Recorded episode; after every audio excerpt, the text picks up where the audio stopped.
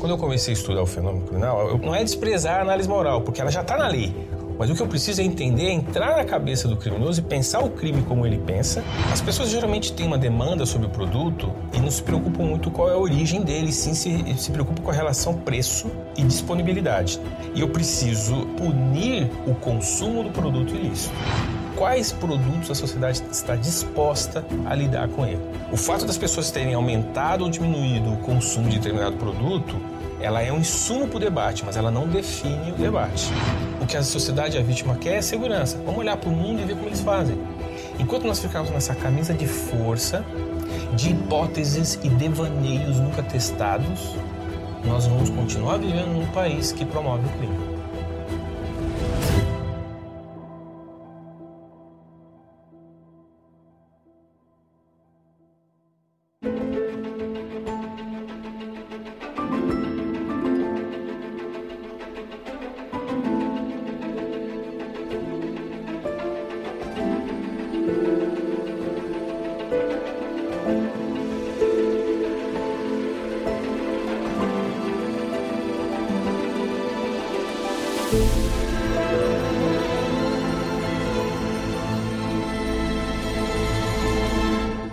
Seja bem-vindo ao Contraponto, seu programa de entrevistas que recebe toda semana para o diálogo e o questionamento convidados das mais diversas áreas, ideias e experiências.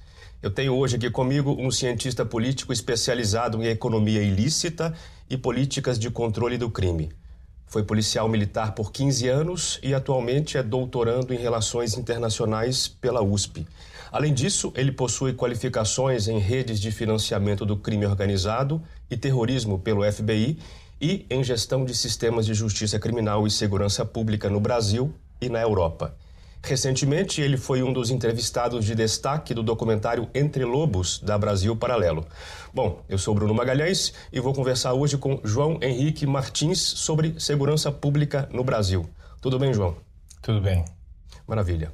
João, Bom, você ocupou no mínimo quatro posições diferentes em relação ao fenômeno criminal. Você nasceu na periferia violenta de São Paulo e ali viveu as agruras, né, de estar entre o fenômeno criminal na prática, na pele. Foi policial militar por 15 anos, no, na frente de batalha. Seguiu vida acadêmica, também estudando é, crime, enfim. E, mais recentemente, pelo que eu entendi, você também atuou como consultor na iniciativa privada. Queria entender o que, que define esse seu olhar tão multifacetado sobre a segurança pública. Bem, primeiro eu quero agradecer o convite e a oportunidade de estar aqui para a gente debater esse assunto, né, que na minha visão é o principal desafio da nossa geração, lidar com esse problema. Bem, é, o que, o que explica essa visão multifacetária é a própria, a própria característica do fenômeno. O fenômeno criminal, enquanto um fenômeno sócio, socioeconômico, psicológico, social, ele é multifacetado. Né? E o principal exemplo, ou principal prova disso é que os grandes institutos de criminologia na, no hemisfério norte, eles são locais onde se reúnem pesquisadores de diversas áreas economia, psicologia, direito, ciência política para estudar esse fenômeno, porque ele é uma expressão da organização da atividade humana extremamente multidisciplinar, é, holístico.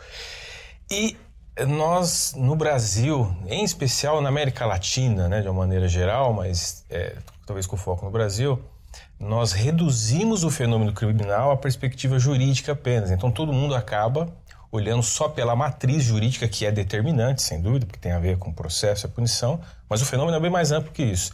Então, eu acho que é, a minha trajetória de início, como você citou, quer dizer, eu conheci o crime como é, um jovem da periferia de São Paulo, de lugares densamente povoados, e o fenômeno criminal, esse que a gente conhece hoje, estava nascendo ali, que é um fenômeno bastante recente, a gente pode falar um pouco nisso não só para o Brasil, mas para o mundo. O crime, como a gente conhece hoje, ele é datado, é dos anos 50 para cá.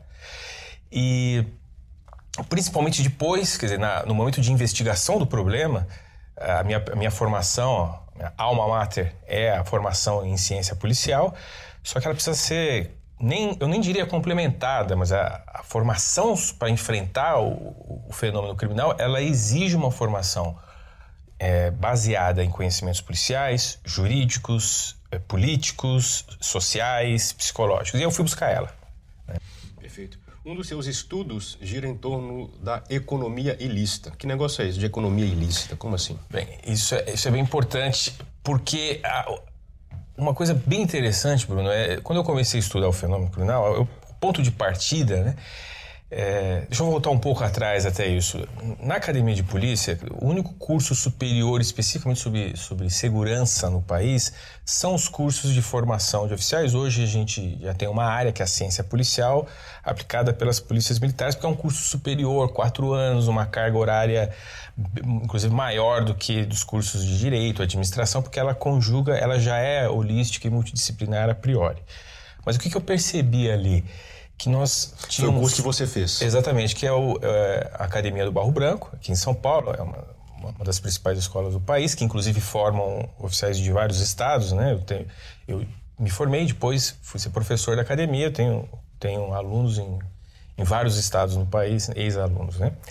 É, a formação é muito sobre o, o saber policial, a administração policial, a gestão da crise mas é um, são cursos que olham pouco para o fenômeno criminal. Então você a prática policial existe e isso você vai encontrar em modelos diferentes também nas polícias judiciárias, né?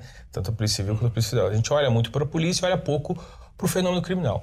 Quando a gente olha pouco para o fenômeno criminal, significa que a gente é como se fosse um é, um médico que conhece muito sobre a prática cirúrgica e toda a clínica, mas conhece pouco sobre o desenvolvimento da doença, ou conhece menos em relação a isso. Então, no momento que eu fui me debruçar sobre. Calma aí, e o fenômeno? Como é que ele se comporta? Dada a medida que a polícia pode agir, as várias práticas, as políticas que ela pode construir, o que se espera do comportamento criminal? Essas respostas você não encontra, pelo menos na época, dentro da área de ciências policiais. Eu fui buscar isso nas ciências sociais. Então, eu fiz o último ano da academia com o primeiro do curso de ciências sociais na USP. E depois avancei o mestrado e o doutorado exatamente porque, dentro da lógica da atividade do fenômeno, do comportamento e do fenômeno criminal, o fenômeno criminal ele, ele se difere em dois elementos. Dizer, uma coisa é se preocupar porque alguém se torna criminoso, a formação do criminoso, que é um debate é um debate pobre do ponto de vista científico, não existe muita conclusão sobre por que alguém se torna criminoso. O debate mais importante é sobre o comportamento criminal, é porque alguém age, porque alguém comete. Quando a gente começa a tratar do comportamento criminal, a literatura científica de base é exatamente a, a literatura econômica do, do, comportamento do homos econômicos. Dizer, é uma relação de custo-benefício como todas as outras relações nossas. E não, e não, se refere apenas à obtenção de renda, a obtenção de qualquer tipo de benefício. Pode ser um benefício social, pode ser um benefício sentimental. Né? Por exemplo, nos crimes sexuais, ele entende que aquilo é um benefício.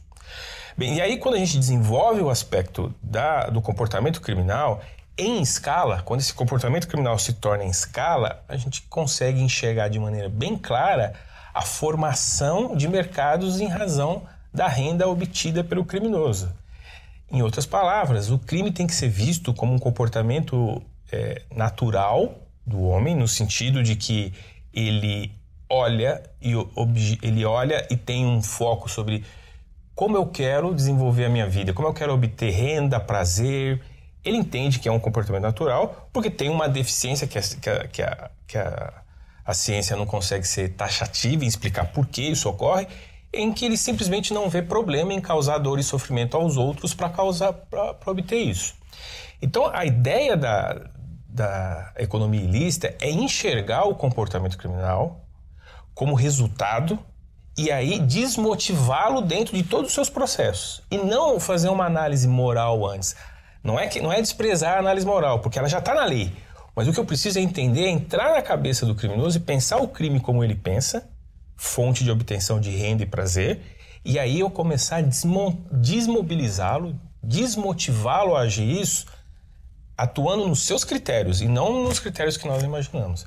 E aí nasce essa área, que é a área de economia ilícita, que é enxergar o roubo, o furto, o tráfico, o contrabando, até o homicídio associado, que no Brasil tem um tipo penal para isso, que é o latrocínio, como é, manifestações de agentes racionais com motivações socioeconômicas ali, focadas.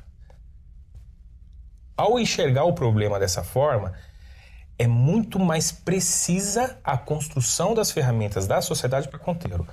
A gente consegue melhorar uh, a definição dos, dos tipos penais, a gente consegue criar instrumentos para investigação e para o processo penal para avaliar tanto a motivação quanto a prática. Então, você começa a dar parâmetros mais objetivos. Porque no final das contas, o que nós temos que fazer é aumentar o custo de você atuar no crime para desmotivar os comportamentos de quem foi preso e dos restantes. Razão pela qual o tema economia ilícita é o, é o principal tema de desenvolvimento na criminologia moderna, e aí eu estou datando os últimos 70 anos. A ideia da formação dos mercados ilícitos, a ideia da, da, da própria. Nasce, nasce daí alguns cursos que, que de maneira muito positiva vem se, vem se é, expandindo no Brasil, como a análise econômica do direito, a análise econômica das leis, né, ou própria análise é, é, econômica do, que é derivada da análise econômica do crime, porque traz esse, esse elemento racionalístico, pragmático e objetivo para lidar com o fenômeno criminal. Você diz que o crime organizado se aproveita da demanda das pessoas. Isso parece muito claro em alguns crimes, por exemplo, no tráfico de drogas. Você acha que a gente tem tratado é, o, o, problema que gera a demanda por uso de drogas no Brasil de modo adequado? Não, de maneira. É, nós... Qual seria a solução para isso? Eu diria, nós, eu diria, que nós, nós, fazemos quase tudo ao contrário, né? porque, é, de novo, né? a gente tem, tem que fazer uma análise sobre os mecanismos de incentivo e desmotivação. Né? A partir do momento que a, eu vou usar outro mercado para olhar para o mercado de drogas. Então, veja. Hoje eu, eu desenvolvi algumas pesquisas para a Fiesp, onde nós fizemos o primeiro trabalho de, de análise micro, de microdados, né, de, é, sobre o, os mercados ilícitos que atuam no Estado. Então, olha só que interessante isso, Bruno. A gente descobriu, eu analisei nove mercados junto com a indústria. Então, quanto é que custa esse produto eh, sendo vendido na, na prateleira legal e qual é a estimativa desse valor? Eu fui buscar entre os operadores de segurança pública esse, esse mesmo produto no mercado ilegal e assim a gente foi construindo. Nós descobrimos que 12% do mercado de celulares no estado de São Paulo ele é operado por uma empresa chamada criminalidade. Ok? 12%. O mercado de cigarro é algo entre 40% e 60% do market share dele é decorrente desse produto. Então, é, por que, que ele ocupa tanto espaço no mercado? E aí a gente tem que imaginar o mercado do produto no segmento legal e ilegal, porque do ponto de vista das leis econômicas é um só. Existe, existe uma demanda por celular, por cigarro, e existe uma oferta. Quem é que está produzindo essa oferta? 12% no caso dos celulares e quase 60% no caso do cigarro são criminosos. E aí eu chamo a atenção que os próprios criminosos eles isso aparece hoje na literatura consagrada, mas há muitos anos a gente sabe isso ao ver extratos de escuta telefônica, eles se referem às suas quadrilhas como, como firmas. Então, são essas firmas criminais que operam isso. Qual é a resposta que o Estado está dando para essa demanda? As pessoas geralmente têm uma demanda sobre o produto e não se preocupam muito qual é a origem dele, sim se, se preocupam com a relação preço e disponibilidade. Então, se eu chego numa loja, Santa Efigênia ou num shopping, e existe um celular ou uma peça de celular sendo exposta, eu não vou perguntar muito qual a origem, simplesmente contrato. É a mesma coisa do cigarro. Eu entrei na padaria, eu tenho esse produto. Eu preciso de duas coisas. Eu preciso atuar de maneira contundente sobre o atacadista, porque ele é, o, é quem tem o principal margem de lucro, e eu preciso é, informar o consumidor por um lado, sobre, sobre aquela atividade, ou eu preciso punir o consumo do produto ilícito. Como punir? Dizer, o atacadista, eu preciso, a punição precisa ser proporcional. Se o ganho é alto, o, o, o, dano tem que ser alto, né? A dor do crime tem que ser sopesada com a dor da pena. Então, provavelmente não estamos falando de prisões, estamos falando de sequestro de bens e assim por diante. Tá, isso no caso de quem está explorando o mercado. Exato. O consumidor, ele precisa ser é, punido por meio de multa, por meio de restrições, se ele for é, sobre, o, sobre o produto, restrições sobre a compra, depois ele não pode consumir e assim por diante. Isso vai ser diferente para cada um dos produtos. A maioria dos países, é, eles desmotivam eles, é, a punição sobre o consumo final, porque é uma medida muito antipopular. Né? Você, por exemplo, alguém comprou um celular ou um, uma peça de veículo, um cigarro, isso é muito antipopular e ele pode ter uma, uma percepção, mas precisa existir algum tipo de constrangimento legal para ele e os governos preferem focar no, no abalo à sua saúde, à sua própria segurança. No caso do Brasil, se for celular roubado, é crime, né? Crime né? de receptação, né? Sim, mas eu, estou dizendo o, o, consumo, né? É, no caso, se for uma peça roubada, um produto, um celular, é o crime de receptação. Esses 12% de celular, eles são, em geral, é, é, roubados e furtados ou são celulares descaminhados, quer dizer, que são importados... As duas coisas. Porque eles se encontram, né? É, é, esse é um, é um dos elementos da, da, do problema da gente analisar sempre por, por, uma perspectiva da área de conhecimento. Quando eu olho o fenômeno só pela perspectiva jurídica, são dois tipos penais completamente diferentes, né? O, o roubo, o, o, contrabando ou o descaminho. É, do, do, ponto de vista da análise econômica, eles são absolutamente a mesma coisa, porque eles são só uma forma de produzir ou trazer o produto ilícito e até o atacadista que vai levar até o consumidor final. É, eu acho que moralmente faz uma diferença também, né? Assim, é, acho que boa parte das pessoas estaria disposta a comprar um celular descaminhado, ou seja, que entrou sem pagar tributos, mas talvez tivesse algum limite moral para comprar um celular roubado. Sem dúvida. É, é, por isso que ele é, por, por, isso que ele teve que ser multidisciplinar e holístico. Quer dizer, então eu tenho uma dificuldade maior de coibir o roubo, de coibir o contrabando do que o roubo pelo aspecto moral. Mas no final o efeito é o mesmo, porque, veja, um celular que tenha sido roubado de uma jovem que durante o roubo ela também foi estuprada e morta, e tem um percentual pequeno, mas cada vez maior de casos como esse, ele está na mesma prateleira que o celular que foi contrabandeado. E provavelmente ele só chegou nessa prateleira porque antes já havia um número maior de celulares contrabandeados, exatamente porque o risco era menor. Então, a existência desse atacadista estimula o criminoso a agir, porque ele já tem um preço, ele tem um, um preço, é, não é um preço fixo, mas é um preço de mercado razoavelmente estável. Então ele sabe se ele roubar um iPhone, ele vai ter alguém que pague por 300, 500 É previsível, né? É, Exato. É. Então ele olha, onde que está esse, onde que tá esse iPhone? Está com uma jovem, ele vai lá e, e ataca ela. Se ele entender que é, o, se é um benefício para ele estuprá-la, ele vai fazer isso. Então a gente acaba estimulando as situações de risco para a maior parte da população, porque você tem um atacadista que consegue apresentar um benefício objetivo e financeiro de maneira direta.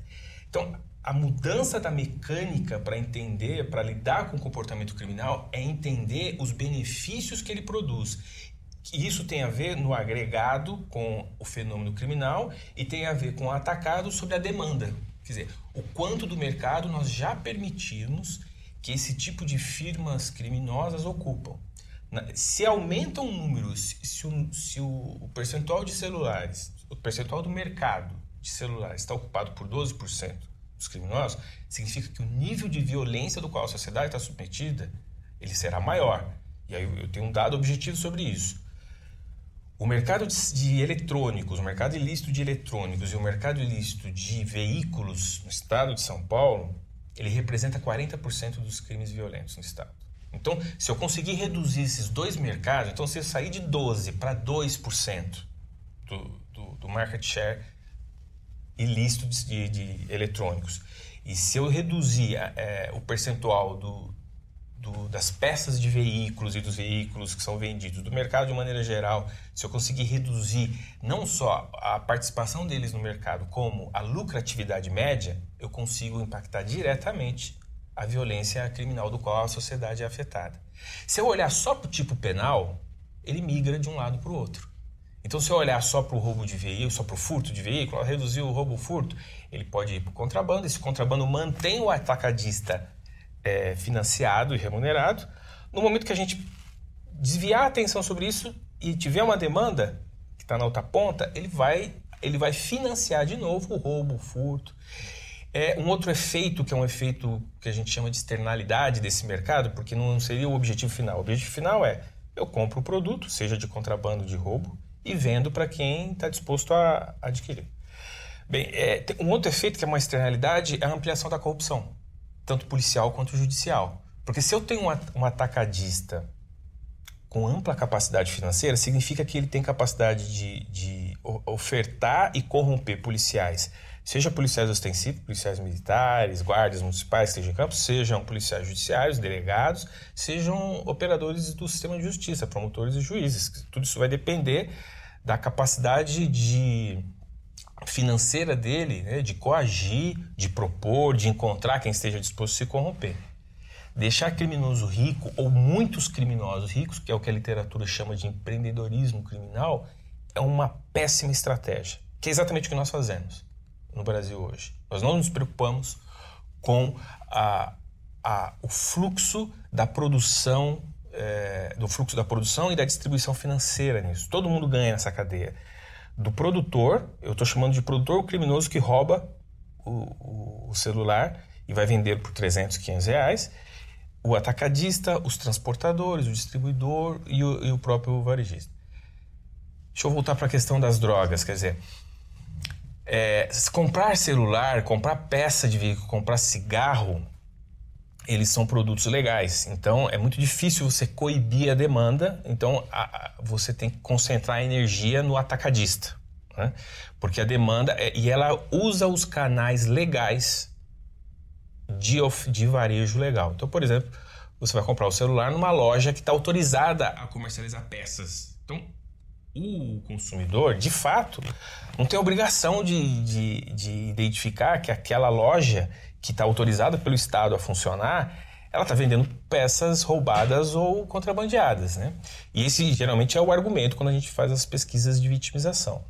E, e faz bastante sentido diferente daquele que vai no local e compra droga sabendo que esse produto, ou mesmo com, compra um produto. Não acontece só com a droga, acontece, por exemplo, com defensivo agrícola, quando o próprio, o próprio o, é, é, comprador sabe que o produto é contrabandeado ilegal e faz por, em razão do preço.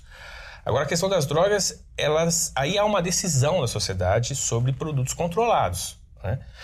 Nós decidimos quais são os produtos que, que geram risco que podem ser consumidos pela população. Você tem o cigarro, você tem a bebida, você tem medicamentos, o próprio defensivo. Então, esses produtos, os defensivos agrícolas, eles são produtos, eles, eles têm algum nível de risco? Sim. Mas eles podem ser consumidos com algum nível de segurança? Sim, também. Depende da forma e do comportamento. Então, você entra com a agência de regulação e pune o consumidor se ele usar de maneira irregular, que é o papel da regulação.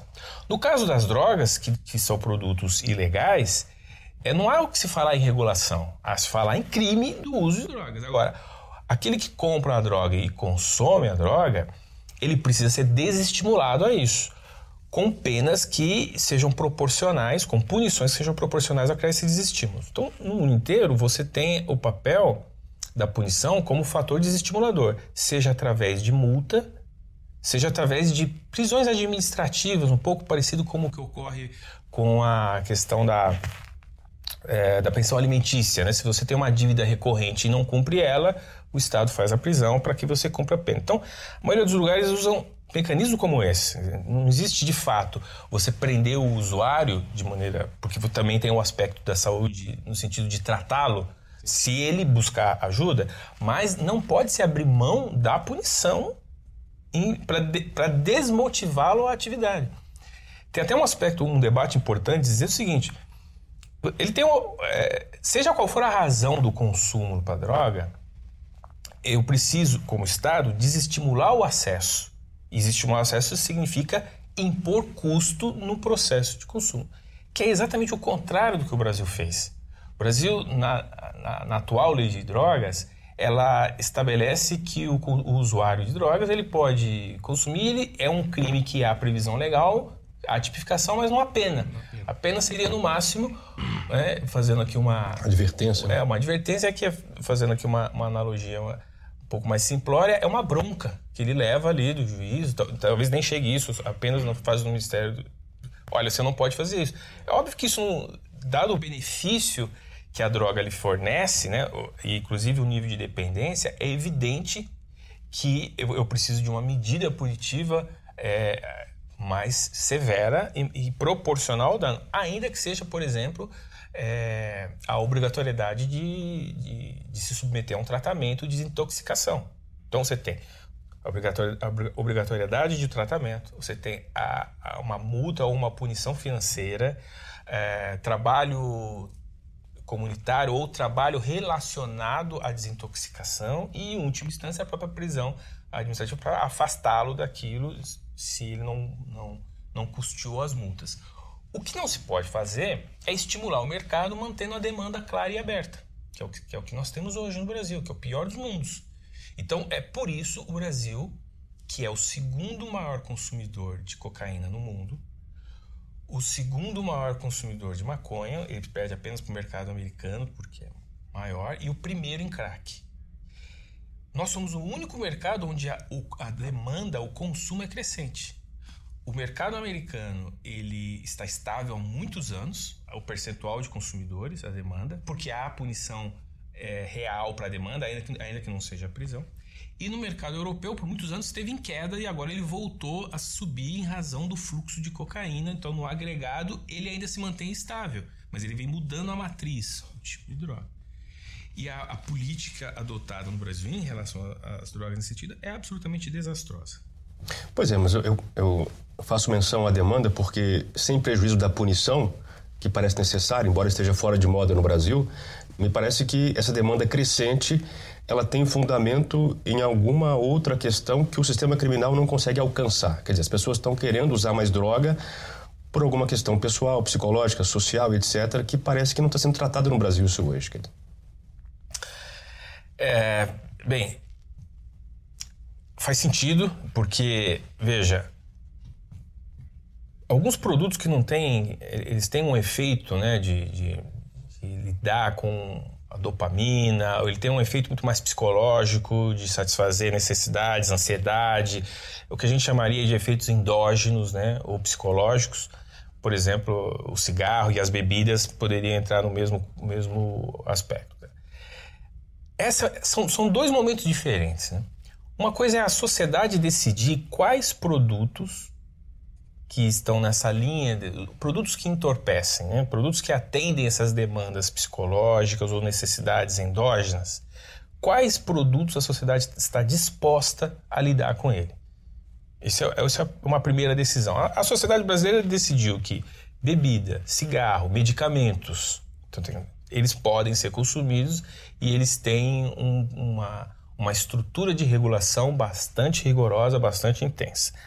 Então, da decisão nasce uma, uma estrutura de controle, seja regulatória, seja penal. É, uma vez que a sociedade decidiu que a droga ou que as drogas, né, como maconha, cocaína, não vão entrar, então a, a nossa estrutura de resposta precisa ser diferente, precisa ser mais rigorosa, proporcional a garantir esse controle. O que nós não podemos é imaginar é, é, é antes de tomar a decisão da liberação, começar a tomar medidas que vão é, diminuir a capacidade de controle do problema, que é exatamente o que acontece hoje. Então são dois debates diferentes. O primeiro debate, que é o debate da sociedade, é quais tipos de substâncias entorpecentes nós vamos permitir circular na sociedade. Por que, que é um debate da sociedade e não dos usuários? Porque, é porque essa decisão impõe custos coletivos importantes.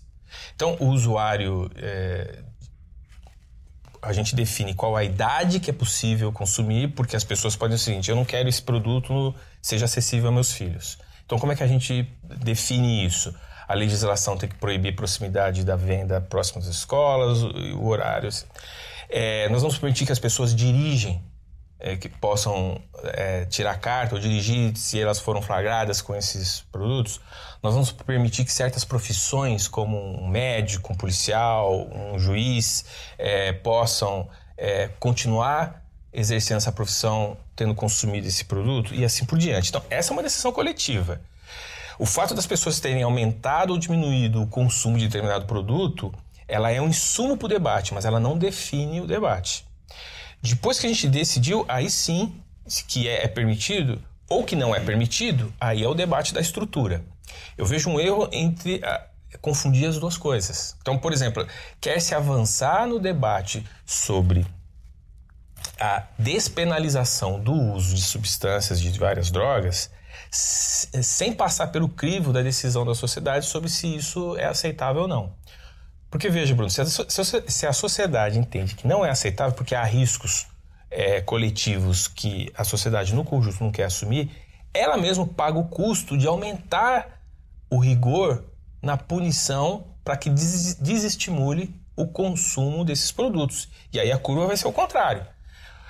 Eu vejo o crescimento do consumo de drogas no Brasil em razão dessa decisão ilegítima de despenalizar as drogas em razão de uma certa visão é, libertária sobre a opção dos indivíduos de consumir ou não drogas. Se a gente vive numa sociedade, a primeira decisão, em razão dos danos coletivos, é da sociedade. Depois, a decisão sobre o indivíduo é uma decisão sobre o como e não o que.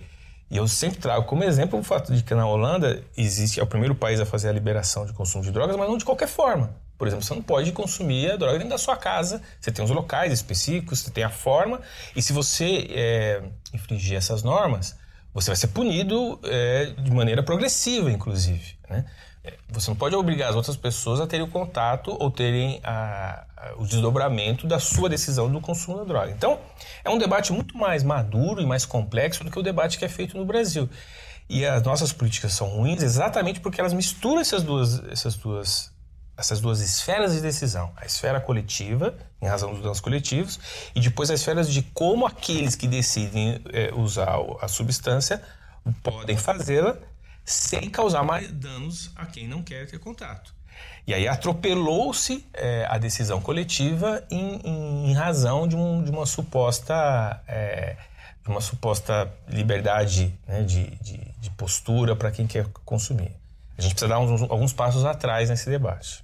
Tá, queria falar sobre direitos humanos. O debate sobre crime no Brasil é permeado por essa expressão que circula e é uma expressão que hoje ela acaba tendo um lado, né? Quer dizer, parte das pessoas tem certa má vontade com a expressão direitos humanos por entender que direitos humanos está aí a serviço de defender criminoso, acusado, investigado e não as pessoas em geral, né? É, a pergunta que eu te faço é: você acha, quer dizer, levando em conta que a sua atividade, imagino que você entenda que você está atuando em benefício dos direitos humanos também, com certeza. É, é possível transformar positivamente a conotação que essa expressão tem na mente do brasileiro? Bruno, esse, esse é, talvez seja, do ponto de vista intelectual, normativo, né, do debate, talvez esse seja o principal ponto de virada para nós conseguirmos vencer esse, como eu digo, eu sempre repito isso, que é o maior desafio. Né? A segurança não prescinde a, o cumprimento e a observação dos direitos humanos. Pelo contrário, na minha perspectiva, o que o grande equívoco que aconteceu no Brasil é a apresentação e a implementação de uma política parcial dos direitos humanos. Então, o que nós precisamos é de, de direitos humanos integrais.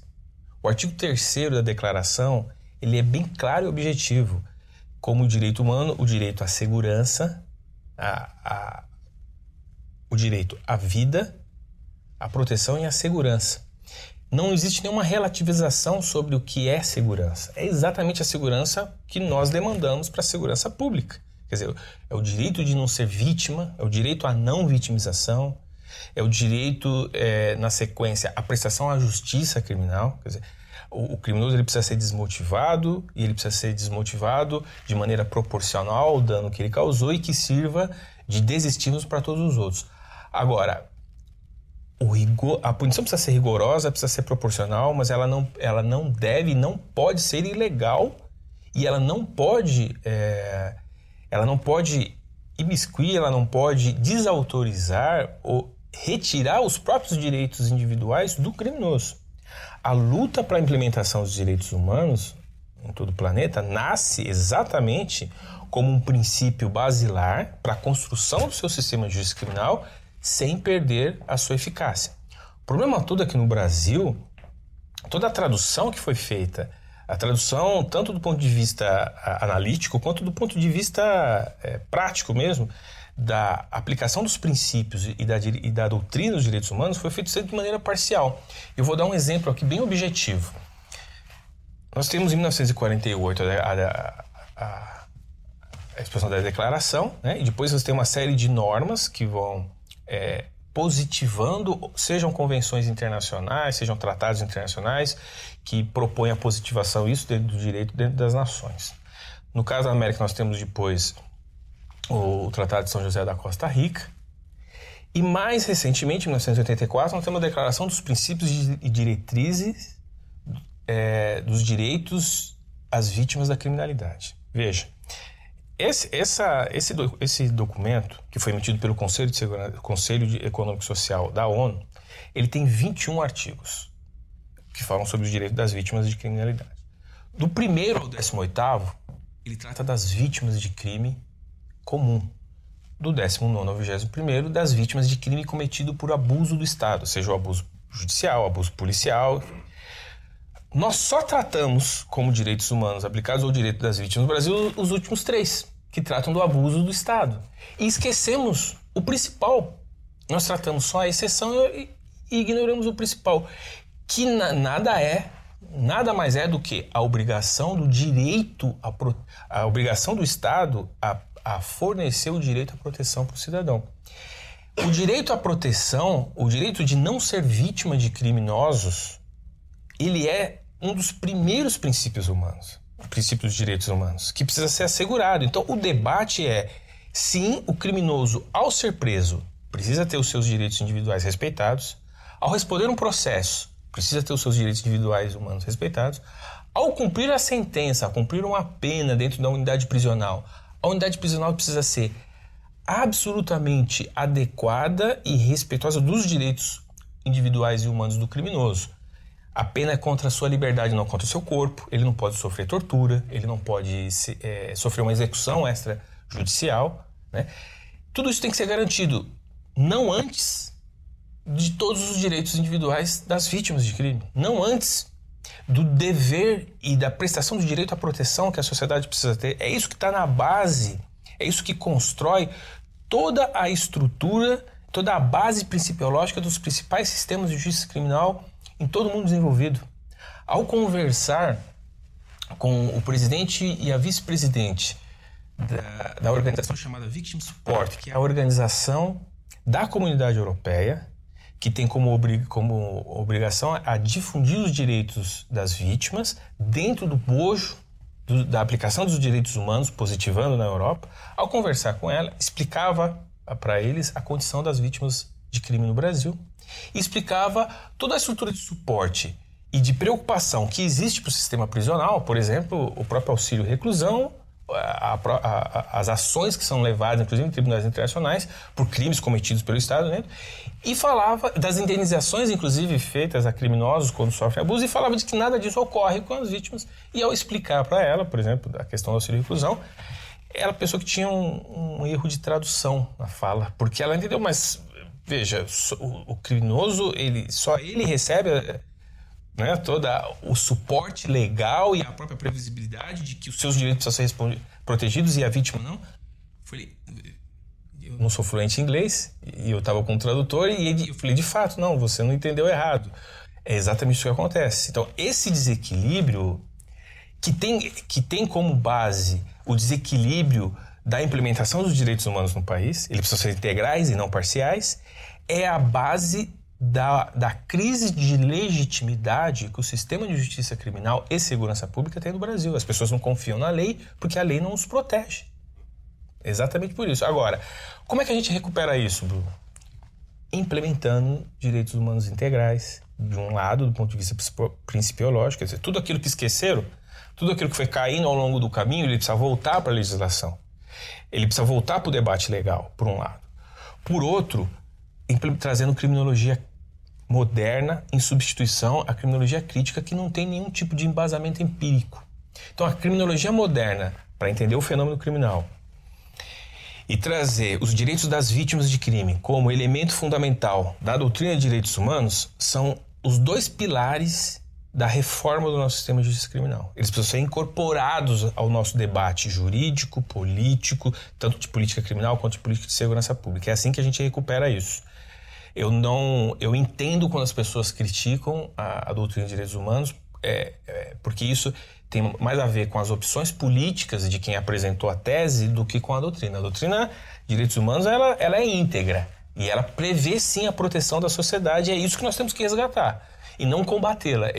Não é um caminho é inteligente fazer isso, na minha visão. E, e, quando a gente consegue trazer a doutrina de direitos humanos, acontece isso que eu, o exemplo que eu comentei.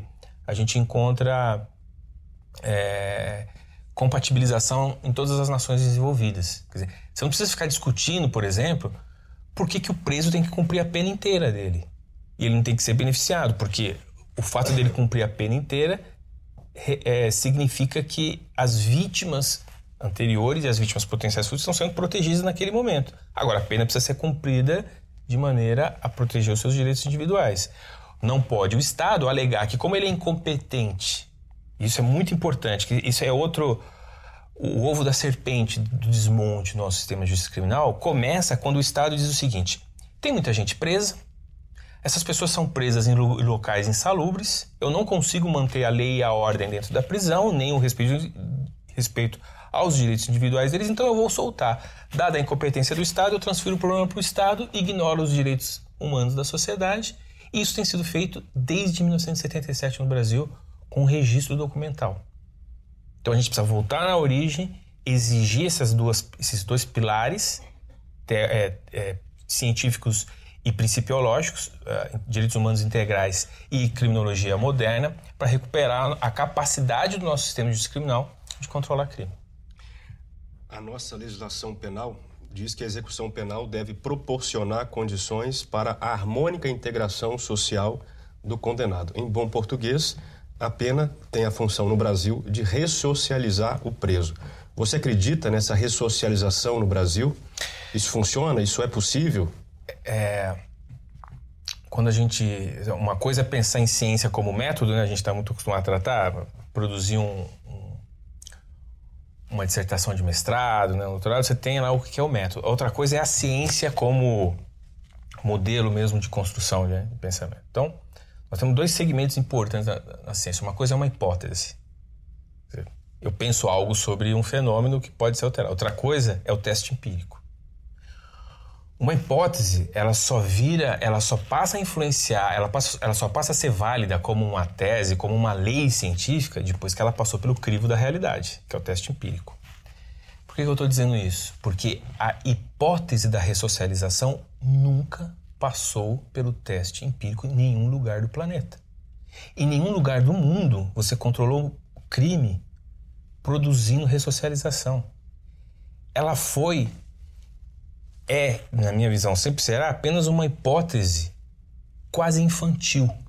Quer dizer, então a nossa lei transformou o, o Brasil num laboratório Exatamente de experiência isso. científica. Um, um, um, um, laboratório cruel, um laboratório que produz que produziu um genocídio de próximo né, de 600 mil pessoas mortas né, em razão das nossas taxas de homicídios absurdas um laboratório que produziu hoje, nós temos algo em torno, em São Paulo, que tem um dos melhores desempenhos na segurança pública, algo em torno de 5, 6, 7 vezes mais nível de risco de sofrer um crime violento, como um roubo, um latrocínio, do que os países que estão, os países desenvolvidos, mesmo os países que estão na periferia do desenvolvimento, como subdesenvolvimento. Isso, isso foi o maior crime cometido contra a sociedade brasileira nos últimos 40 anos. Foi o desmonte do nosso sistema de justiça criminal em razão de uma hipótese que, como hipótese, era respeitável. Vamos testar para ver se isso é possível. Mas quando você tem 70 anos de evidências de que essa hipótese nunca se confirmou frente ao teste empírico, ela se transformou em um crime e um devaneio que tem claros interesses econômicos hoje para que seja mantido. Dizer, é muito interessante para os lobbies que atuam no Congresso manter essa tese da ressocialização para desconstruir toda a nossa estrutura de a nossa estrutura do, do que eu estou chamando de justiça criminal no Brasil a gente trata só a justiça mas no mundo inteiro engloba toda a estrutura de segurança pública onde você cria uma série de formalismos dentro dessa estrutura então a investigação em todos os países envolvidos vou usar um número aqui alegórico né? tem 10 etapas a serem cumpridas pelo policial Óbvio que todo advogado criminalista tem que olhar se as etapas foram cumpridas. No Brasil, em vez de ter 10, ela tem 50 etapas. É quase que impossível o policial não cometer um erro. E são etapas completamente injustificáveis. Tudo isso decorre do quê? Decorre dessa visão é, desse laxismo penal, né? essa visão de que a pena não, não tem a função de controlar o, o, comportamento criminal, a pena tem a função de mudar a formação, de convencer o criminoso a deixar de ser criminoso, em vez de se focar no comportamento. Por isso, eu, eu, quando eu transfiro esse tipo de devaneio para a lei, ela fica simplesmente inexequível. Ela fica inexequível do ponto de vista policial, investigativo, processual. E ela fica inexequível do ponto de vista do cumprimento da pena. Porque eu estou tentando o seguinte: cabe ao Estado convencer o criminoso a deixar de cometer o crime. No final das contas, né, no final, o, o substrato principal da ideia da ressocialização é dizer isso.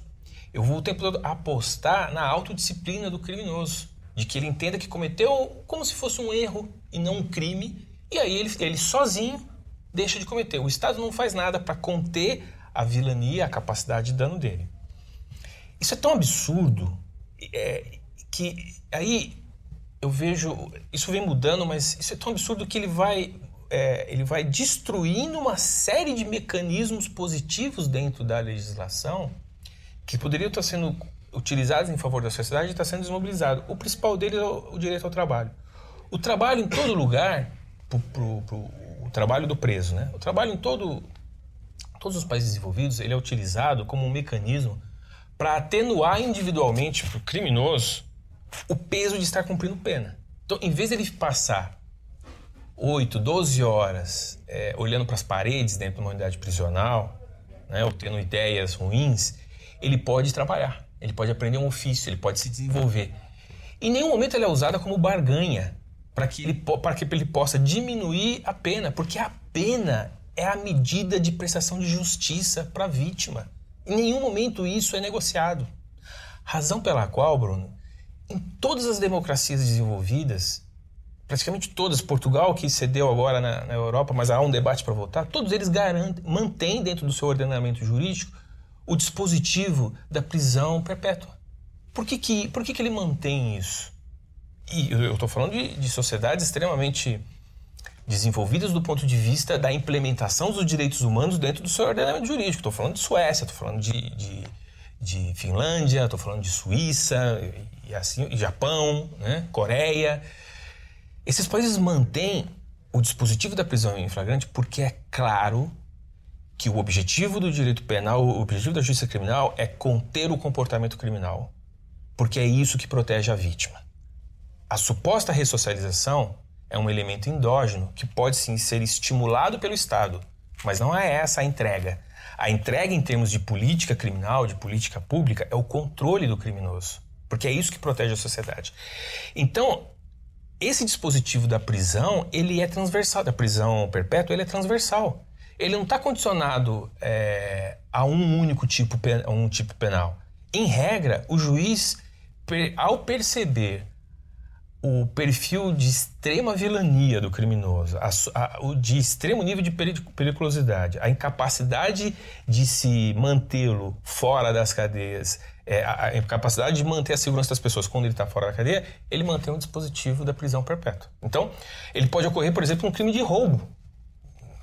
Em vários países, o último que eu estudei foi a Coreia, no próprio crime de roubo, você pode aplicar prisão perpétua se ele for um criminoso contumaz, o uso de, de violência contínua.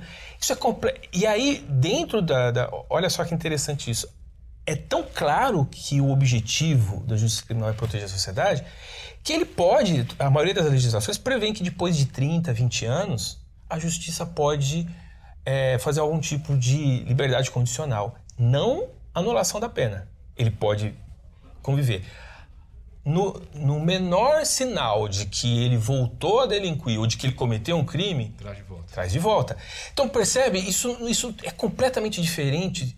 E eu vejo vários é, criminalistas de maneira ou porque desconhece ou de maneira é, imoral apresentando esses dispositivos que só existem no Brasil, como saída temporária, como progressão de pena, como se fosse porque a, a, a mecânica do dispositivo é semelhante a esse, a esse dispositivo, por exemplo, de, de liberação condicional, onde você recupera, como a, a, o, o, dispositivo ele é similar, mas ele não é igual, eles apresentam, não, isso existe em todos os lugares. Não, não existe. Em nenhum lugar do mundo um juiz aplica pena e diz que essa pena só pode, só precisa ser cumprida 20% dela. De antemão já, né? De antemão. O que ele faz é, ele aplica uma pena e ele aplica também um período de liberdade condicional. E a pena é para ser cumprida. Né? Então, veja, é, é, esse debate, que é um debate estrutural, principiológico, não existe no Brasil. Ou pelo menos ele é bem restrito. Ele precisa ser iniciado. Nós só debatemos aquilo que os progressistas mais radicais querem. Nós nunca debatemos aquilo que a sociedade e as vítimas querem.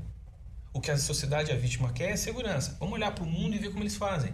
E não, não, não, vamos ficar restrito ao debate, que é o que acontece hoje nas, nas, escolas de direito, nas escolas de sociologia, que é ficar o debate sobre libera ou não libera drogas, militariza ou desmilitariza a polícia, é, ressocialização tem que ser feita para é, desencarceramento, em razão da, da ressocialização, percebe? O debate, enquanto nós ficamos nessa camisa de força, de hipóteses e devaneios nunca testados, nós vamos continuar vivendo num país que promove o crime. Pois é, esses são os debates inúteis, né? Quem é que, quem é que põe isso para funcionar e não permite que as reais questões sejam colocadas? Há três grupos de pressão que atuam no Congresso Nacional desde o final, desde do, do final dos anos 70. É, na verdade, são, são, são três atores e depois três grupos que não são exatamente os mesmos. Mas quem é que promoveu, por exemplo, a ideia de que diante de um sistema prisional mal gerido, é, com recursos ruins, com, com, com resultados ruins, é necessário, em vez de reformá-lo, por exemplo, o que a Espanha fez. A Espanha, logo no, final do, do, período franquista, fez uma profunda reforma no seu sistema de justiça criminal, porque é o que acontece com toda a ditadura, né? Ela acaba utilizando o sistema de justiça criminal para ser uma ferramenta de controle social contra os opositores políticos. Mas o sistema de justiça criminal ele pertence à sociedade. Então, a Espanha houve um amplo debate e se estruturou um desenvolvimento do sistema, de, o sistema penal, principalmente, com previsão de verba, de modelos para os próximos 20 anos. Dizer, o quanto que tem que crescer, como, exatamente para não acontecer os absurdos que já aconteceram em unidades prisionais no Brasil e aconteceriam ali. Então, esse debate que deveria ter ocorrido no Brasil não ocorreu. Sempre foi um debate seguinte: já que as prisões são ruins, acabem-se com as prisões e deixem os criminosos nas ruas e vamos prender só o que, é, o que é realmente necessário. E esse o que é realmente necessário, a cada período vai diminuindo. Então, são três atores que interessam esse tipo de debate é, uma parte radical da comunidade de profissionais dos advogados criminalistas, quer dizer, a advocacia criminalista é uma instituição fundamental para uma democracia, ela é indispensável, né? Ela precisa ter o dueto ali, a contraposição com o Ministério Público, senão nenhuma democracia se consolida. Então, o advogado, de fato, ele tem que ser ousado, ter liberdade, ter as prerrogativas protegidas. No entanto, o, há um pequeno grupo de advogados criminalistas que entendem que a forma de atuar da advocacia criminalista no Brasil é simplesmente formalista. Então ele não se preocupa em nenhum momento com os efeitos sociais do criminoso, ele se preocupa em conseguir construir soluções e vender honorários para os seus clientes através da impunidade. Então, por isso, esse grupo, quando atua, ele utiliza princípios que são universais, como a própria, o sistema de garantias, de liberdades individuais, simplesmente para desfragmentar no maior nível possível a legislação, de maneira que ele possa o tempo todo comercializar aquelas soluções. Né? É engraçado que esse grupo de advogados, ele, é, ele depende também da força do Estado. Quer dizer, porque se o Estado for muito relaxado, não vai prender os clientes deles, eles não vão ter com, com que trabalhar. Né? Então, ou seja, é, um, é uma situação um pouco fingida, né? Não, e, e, você perceba que é muito interessante isso que você, esse ponto você levou, é perceba que dentro, o grupo já é radical, mas eles gostam de dizer o seguinte, existe aqui os abolicionistas, né, que, pra, que são os, os, aqueles que, que defendem que não deve ter nenhum tipo de pena, né, qualquer tipo de prisão. É, são é uma, radicais. É uma... Não, esses são muito radicais, eles são os radicais é, que... Não tem aqui... nenhum advogado abolicionista. Pois é, não existe nenhum advogado abolicionista, exatamente isso. Esse grupo, esse grupo, como todo grupo de interesse, né? Como todo grupo de interesse, todo grupo de pressão, ele só existe em razão de uma atividade econômica. Então, é, é, uma, é uma opção né, de atuar na defesa sempre no aspecto formalístico. É diferente, por exemplo, do advogado criminalista nos Estados Unidos e na Europa, que a primeira discussão é o que você fez do cliente. Cometi tal crime o núcleo central dos, da prestação de serviço advocatício é eu vou propor um acordo nesse nível. Quer dizer, óbvio, primeiramente ele vai ele, ele avalia se não houve erro ou é, abuso por parte da polícia e se houve o, o, a, própria prestação de serviço é, advocatício é desmontar a farsa ou revelar o erro e com isso conseguir a liberdade. Mas passado essa, essa, esse elemento que é, é intuitivo e, e, e, claro, a prestação da defesa é uma, é uma negociação. É, é, ele, a pergunta é até onde eu posso negociar e quanto eu vou cobrar por isso e o quanto eu aceito por isso. E aí decide a causa e vai. No Brasil, a minha impressão é de que a venda é da própria impunidade. Não importa o que você tenha feito. O meu cliente sempre é. Ele nunca é, ele nunca é o autor, ele é sempre inocente. Então é o tempo todo dizer que a polícia foi abusiva, mesmo, mesmo quando há claras evidências que ela não foi. Então eu preciso criar uma série de dispositivos e todo o debate sobre o exercício da advocacia criminalista é em cima de criar esses elementos e que é óbvio, lá na frente você vai vender não uma, mas duas, três, quatro tipos de recursos que você vai poder tirar. Então, então é, óbvio, mais uma vez reafirmando, isso não é do conjunto de todos os advogados criminalistas, então, e sim de grupos poderosos do ponto de vista financeiro que tem um lobby contínuo, consistente e, e propõe esse tipo de debate. E que é um debate é, legal. Ele pode ser imoral para mim, para você, para quem está nos ouvindo, mas ele é absolutamente é, legal. O, o, advogado pode fazer isso. Os grupos de pressão podem no Congresso tentar convencer o deputado, o senador, a deixar a lei naquilo que a, que a, que a literatura jurídica chama de laxivismo né? É penal. Óbvio que pode. O problema é quando eles se apresentam como defensores da sociedade ao fazer aquilo. Né? E também o problema é quando tem o contraponto. Esse é o primeiro e o mais importante grupo. Né? Só que eles se valem é, de outros dois. Né? É, na verdade, eles se valem de um grupo que é aquilo que a gente pode chamar dos acadêmicos antipenalistas. Esse sim que você vai encontrar, por exemplo, é, tanto no, no, campo das ciências sociais quanto no campo do direito, mas aí no direito mais doutrinário, você vai encontrar aqueles que defendem o abolicionismo da pena. Né? A base deles é a criminologia crítica, que é a perspectiva marxista sobre o crime. O que, que, o que esses marxistas propõem, o que, que essa, essa abordagem da criminologia crítica, do pensamento neomarxista propõe?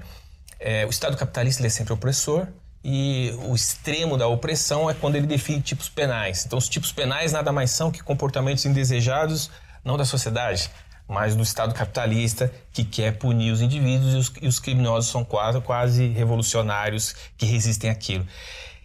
É o devaneio do devaneio né? É, eu sinto um cheiro de Foucault, de Nietzsche nisso aí Completamente, tudo. Completamente, né? Inclusive, a perspectiva Foucaultiana é que deu verniz é, filosófico para esse desenho recente, aquela história da microfísica do poder, o exercício do poder em cada ação. E aí, esse devaneio, que não teria problema se continuasse como um devaneio, como uma forma e, e, um, e um, tipo de pensamento dentro do, dos núcleos de, de estudo, mas o Brasil e alguns países da América Latina, como a Argentina, são os únicos, os únicos que transformaram esses devaneios em tipos penais ou transformaram esses devaneios em elementos objetivos da doutrina que aparecem em jurisprudência. É um absurdo o que foi feito aqui. A gente deu as costas para toda a criminologia moderna, teoria econômica do crime, análise situacional, a ecologia criminal que partem sempre da perspectiva do comportamento do crime. Né? Eu não estou preocupado porque, porque alguém se tornou criminoso, estou preocupado quando é que ele age. Né? Então, essa perspectiva ela foi ignorada pelos nossos legisladores, pelos nossos doutrinadores.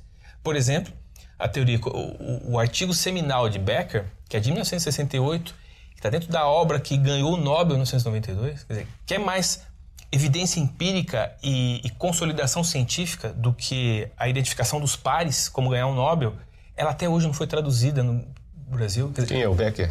Gary Becker é um economista americano que é, ele, ele, fez um artigo seminal chamado Crime and uh, Punishment, crime punição, em 1968, aplicando todos os conceitos do homos econômicos, da racionalidade humana, para outras áreas a não ser a atividade econômica. Então ele faz isso, por exemplo, na escolha é, da atividade social, trabalho e uma delas a própria atividade criminal. O artigo ele ele ele, ele traz à tona novamente toda aquela tradição do justnaturalismo do ponto de vista do direito, da perspectiva da pena como contraposição ao mal do crime, né? de entender o criminoso como qualquer um de nós, um ser racional, no sentido como é, atributo humano, e não como se confunde ou se tenta confundir no Brasil é, racionalidade com inteligência ou com intelectualismo. Racionalidade é um atributo humano, é o que nos difere dos demais animais. Então todos nós encadeamos pensamentos lógicos e o criminoso não é diferente, mesmo quando ele sofre de uma psicopatologia grave. Quer dizer, é, um pedófilo, quando, quando quer atacar uma criança, ele não faz isso na frente dos pais na, na praça de alimentação no shopping.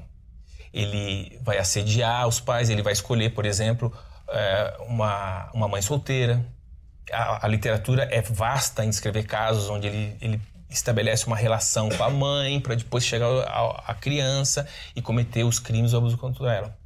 Isso é racionalidade, isso é, isso é uma análise contínua de custo-benefício, que nós fazemos o tempo todo. Não, fazemos só para ganhar dinheiro, nós fazemos para decidir com quem se conviver, com quem casar, com, com que estudar. A relação de custo-benefício é uma relação inata. E o que o Becker descreve lá em 1968 é isso de maneira muito clara. Olha, até aqui a literatura criminológica ela não consegue dizer por que alguém se torna criminoso. Eu não sei se ressocializá-lo, levar ele para a igreja. Vai... Há casos que, que, que alguém deixa de ser criminoso. Mas a gente não pode dizer que isso é o suficiente para construir uma política pública de segurança com isso. O que é que eu posso, o que, o que há de certeza? A certeza é que, ainda que ele queira cometer um ilícito, ele só o fará se ele perceber que o custo é baixo. Então ele só vai atacar uma criança se ele perceber que é baixa a possibilidade, o risco dele ser preso, dele ser identificado.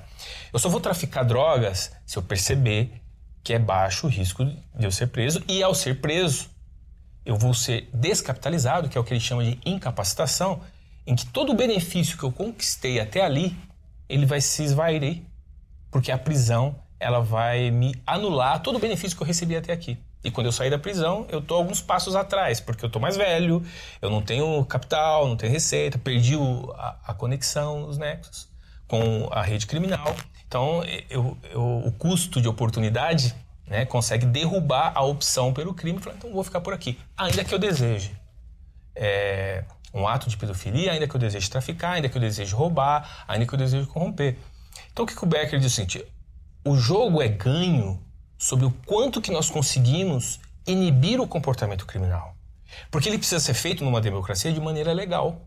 E os custos não podem ser proibitivos. Então, todo o debate sobre como construir uma política eficaz de controle é baseado em como inibir comportamentos criminais e não como transformar ou convencer as pessoas a deixarem de ser criminosos.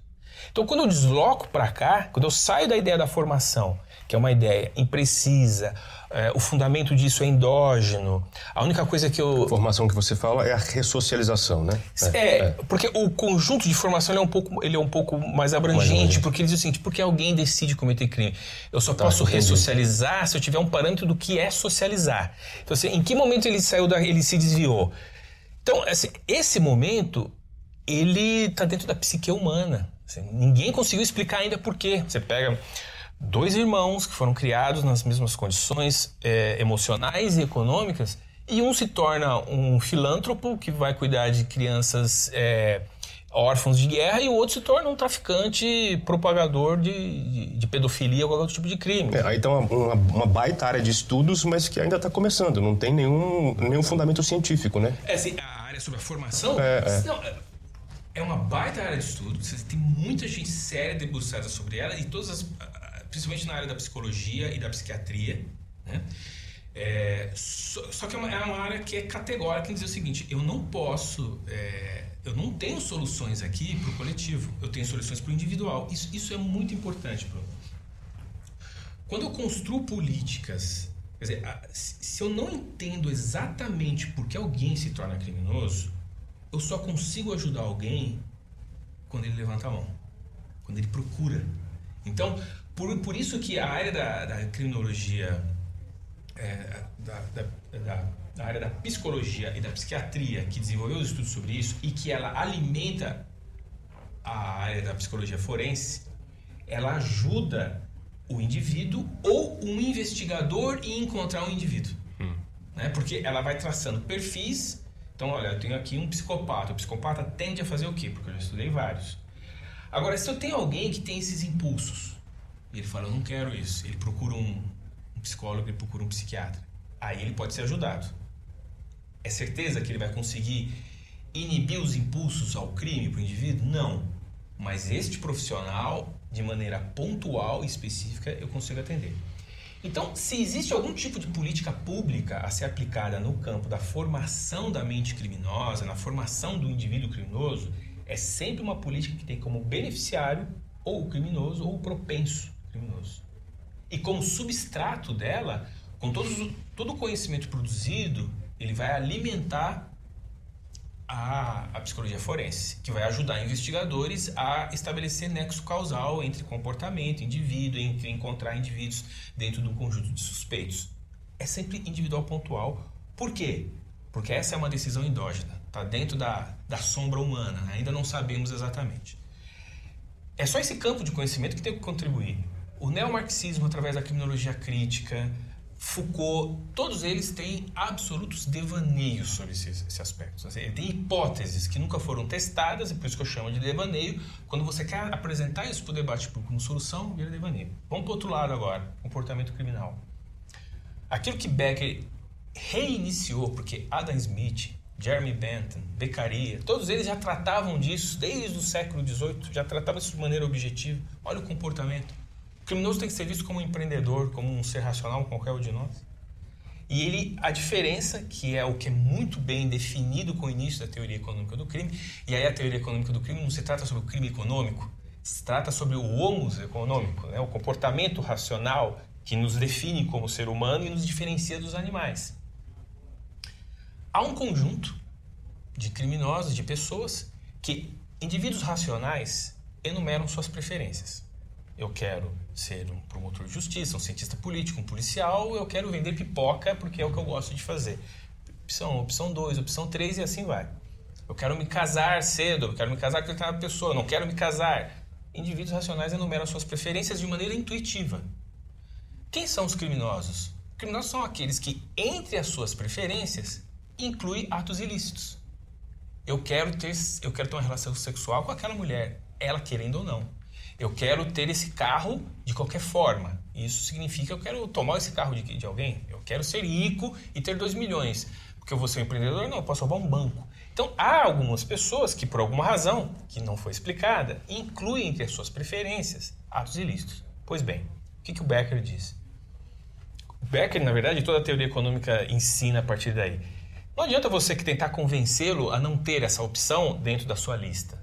O que o Estado pode fazer, através de políticas públicas, é fazer com que o custo da adoção dessa medida seja tão alto que ele, não, ele passe a vida inteira e não consiga fazer ela virar sua primeira opção, porque o custo é alto. Porque aí é, é diferenciar o aspecto moral, endógeno, psicológico do, do por que eu aceito cometer um ato ilícito do aspecto racional, lógico do por que eu vou optar por esse ato ilícito agora. Então, eu quero roubar um banco e ter 20 milhões para usar. Mas se eu fizer isso agora, em vez de ter os 20 milhões, a, a probabilidade maior é eu ficar preso. Então, por isso que eu recuo. Em vez de usar os 20 milhões, eu... agora, se eu percebo que o custo é baixo, que a probabilidade de ser pego, e se for pego, eles não vão tirar meus 20 milhões e ainda vou sair rápido da cadeia, é um cálculo lógico para quem não tem nenhum tipo de, de obstrução moral, percebe? Então, para de pensar, para de querer ensinar o indivíduo a se tornar uma pessoa melhor e começa a olhar para ele como nós fazemos com todas as opções que nós queremos na vida no dia a dia, como um ser racional. Ao fazer isso, a gente começa a trabalhar com aquilo que se chama de custo de oportunidade. Né? É mais oportuno ele continuar tendo uma vida legal do que do que ele tentar atividade ilícita, porque ele vai ele não vai alcançar o que ele queria, ainda vai perder vários outros elementos. Razão pela qual, por exemplo, nos Estados Unidos, que tem o maior mercado de cocaína, as gangues, as facções, as máfias são bem menos violentas do que as brasileiras. Porque se eu agregar violência ao tráfico nos Estados Unidos, ele tem prisão perpétua. Ele é completamente descapitalizado. Então, no Brasil, se eu agregar violência, eu me torno poderoso, eu me torno líder. Se eu, se eu agregar violência, eu controlo a unidade prisional, porque nós abrimos mão. Então, esse, essa estrutura começa a ser desenvolvida a partir daí e toda a criminologia moderna começa a olhar para isso. Eu dei o exemplo da análise situacional. O que, que é análise situacional? Que é quando você analisa as circunstâncias onde é mais efetivo ou provável o crime ocorrer, do que é, é ela só nasce, a análise situacional, a ecologia criminal, só nasce porque é uma perspectiva anterior, uma base principiológica que dá sustentação qual é? Esse criminoso é racional, viu? Se a situação favorecer, ele vai agir. Então, da criminologia, da teoria econômica do crime, ou da análise econômica do crime, nascem, ou ela, ela, ela cria um piso que permite a construção de várias políticas que focam no aspecto situacional, ou no aspecto ambiental, local, no aspecto do, da própria organização social, o quanto que ela aumenta ou diminui o custo do criminoso ser pego. É, é, nesse piso sólido, consistente, cientificamente comprovado que se ergueram, que se ergueram as principais políticas de controle do, do crime no mundo.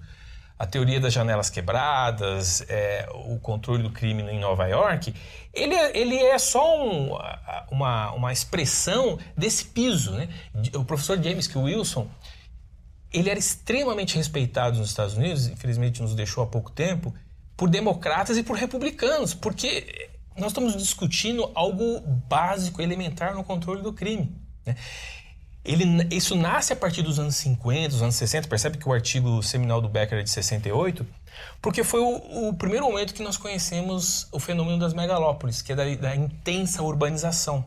A urbanização fez com que cidades que, estavam preparadas para viver ali com 100 mil, 150 mil pessoas passassem a conviver com um milhão de pessoas de uma hora para outra. Então, a intensidade e da do convívio em razão da proximidade, o deslocamento de pessoas que deixam as suas culturas locais e passam a conviver em conjunto, e principalmente a circulação de, de, de bens, dar esse fenômeno da formação das grandes metrópoles, reformulou a lógica de atividade criminal, que é o crime que a gente conhece hoje. Porque o crime até então era ou o patológico, ou aquele crime né, entre pessoas que se conheciam por, por rompantes de violência ou era o crime político. Esse crime corriqueiro de obtenção de renda contínua, então, ele nasce, ou, ou pelo menos como fenômeno estrutural, a partir dos anos 50 e 60. Por isso a criminologia moderna percebe que tudo que se, tudo que se falava sobre isso antes não funciona e começa a desenvolver um novo marco. Bem, desse, nesse período, o que aconteceu com a América Latina? Nós vivíamos aqui os regimes autoritários e vivíamos é, a crise da Guerra Fria. Então a Guerra Fria na América Latina proporcionou as lutas políticas internas. Então a violência política aconteceu de maneira intensa, seja em guerras civis, seja é, em atos de terrorismo e guerrilha por parte da esquerda, seja por abusos cometidos pelas forças de segurança dos regimes. Não importa o contexto. O fato é que entre 1960 e 1980, enquanto o mundo desenvolvido estava ali aprendendo a lidar, a construir políticas de segurança, reformular o seu ordenamento jurídico. Né? Nós aqui estávamos simplesmente é, fazendo a nossa luta política quando acaba em 1980.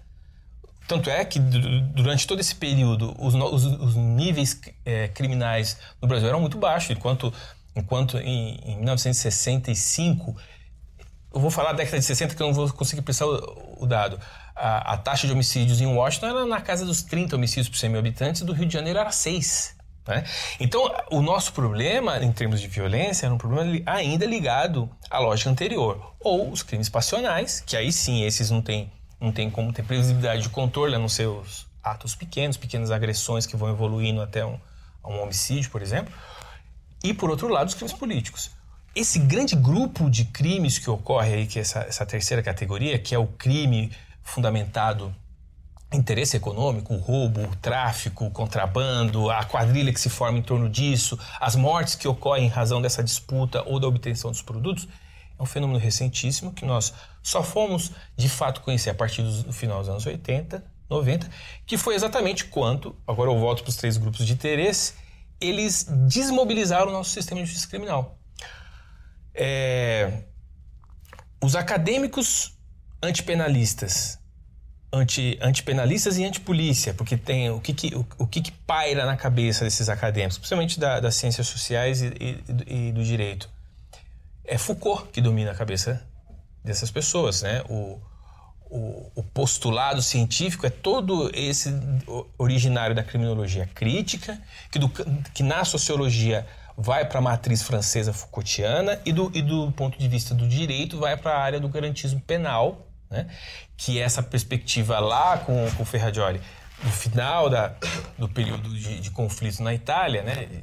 e aí ele tenta fazer uma releitura de toda a estrutura garantista de dois séculos que o processo penal já deu conta sobre os direitos individuais, faz uma releitura com a perspectiva marxista, então ele põe o marxismo embaixo do braço, a criminologia crítica do outro, e faz toda essa apresentação para desmobilizar. Então, a academia passa a discutir prisão e polícia é sempre um problema, ela é parte do problema, ela nunca é parte da solução. Então, o quanto eu puder restringir a ação da polícia e o quanto eu puder restringir a ação da polícia, a polícia como, como uma, um elemento de, de coação do Estado sempre tem que ser controlada. Agora, restrita é outra coisa, quer dizer, você evita que ela cumpra a função do qual ela nasceu. Então eu preciso restringir a polícia por um lado e eu preciso anular a pena de prisão. Nasce isso isso do ponto de vista teórico, é, científico, nem dá para chamar isso de ciência, dá para chamar isso como descrição é, com, com elemento científico ocorre dentro da universidade, então esses acadêmicos. Do, do ponto de vista do direito, esses grupos de pressão vindo é, do regime militar, você tem uma série de elementos, por exemplo, que são as prisões ilegais que ocorreram, os casos de tortura, dizendo, olha, isso é evidência de que a legislação precisa ter garantia. Ok, mas não que ela precisa ser destruída.